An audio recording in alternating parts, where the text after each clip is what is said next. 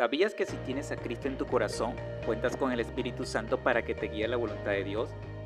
Hoy, el pastor Emilio Bravo les trae una nueva gema de vida.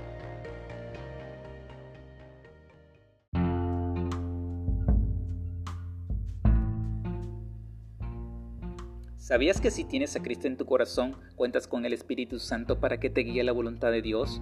El salmista decía en el Salmo 143, verso 10, Enséñame a hacer tu voluntad porque tú eres mi Dios. Tu buen espíritu me guía a tierra de rectitud. En el libro de Hechos, en el capítulo 16, verso del 6 al 10, narra que Pablo, atravesando Frigia, la provincia de Galacia, le fue prohibido por el Espíritu Santo hablar la palabra en Asia, y cuando llegaron a Misia, intentaron ir a Bitinia, pero el Espíritu no se lo permitió, y pasando junto a Misia descendieron a Troas, y se le mostró a Pablo una visión de noche, un varón macedonio estaba en pie rogándole y diciendo, pasa Macedonia y ayúdanos. Pablo, cuando vio la visión, enseguida procuró partir a Macedonia, dando por cierto que Dios lo estaba llamando para que les anunciase el Evangelio a los macedonios. En este episodio encontramos cómo el Espíritu Santo no le permitió a Pablo predicar en Asia. En cambio le mostró a través de una visión que debía ir a predicar a Macedonia. Vemos cómo el Espíritu Santo fue guía de Pablo en el cumplimiento de la voluntad de Dios. El salmista decía, Tu buen espíritu me guía a tierra de rectitud. Y es que el Espíritu Santo ha sido enviado a nuestro lado para ayudarnos a cumplir la voluntad de Dios. En el Evangelio de Juan, capítulo 16, verso 13, dice, Pero cuando venga el Espíritu, de verdad, Él os guiará toda la verdad, porque no hablará por su propia cuenta, sino que hablará todo lo que oyere, y Él os hará saber las cosas que habrán de venir. El Espíritu Santo conoce el sentir y la voz del Padre, él conoce los pensamientos de Dios. El Espíritu Santo es la voz de Dios dentro de nosotros.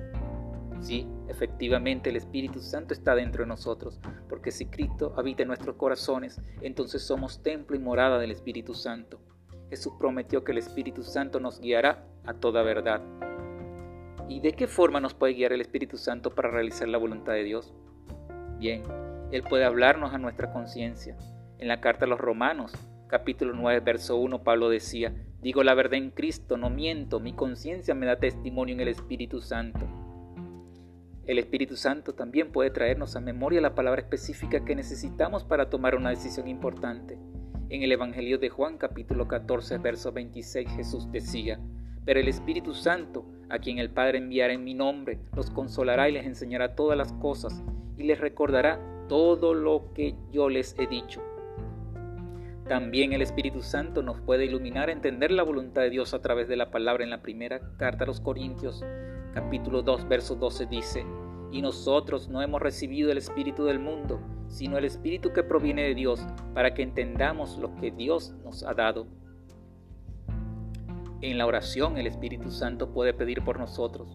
Eso lo podemos ver en la carta de Pablo a los Romanos capítulo 8 versos del 26 al 27 que dice, de igual manera el Espíritu nos guiará en nuestra debilidad, pues no sabemos qué nos conviene pedir, pero el Espíritu mismo intercede por nosotros con gemidos indecibles.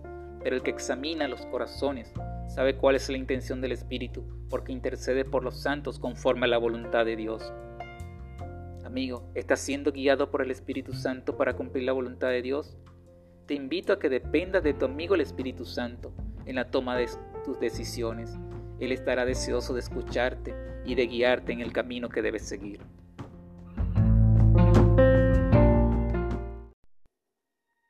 Será usted una nueva oportunidad cuando regresemos con una nueva gema de vida. Les habló el pastor Emilio Bravo. Que el Señor les bendiga grandemente.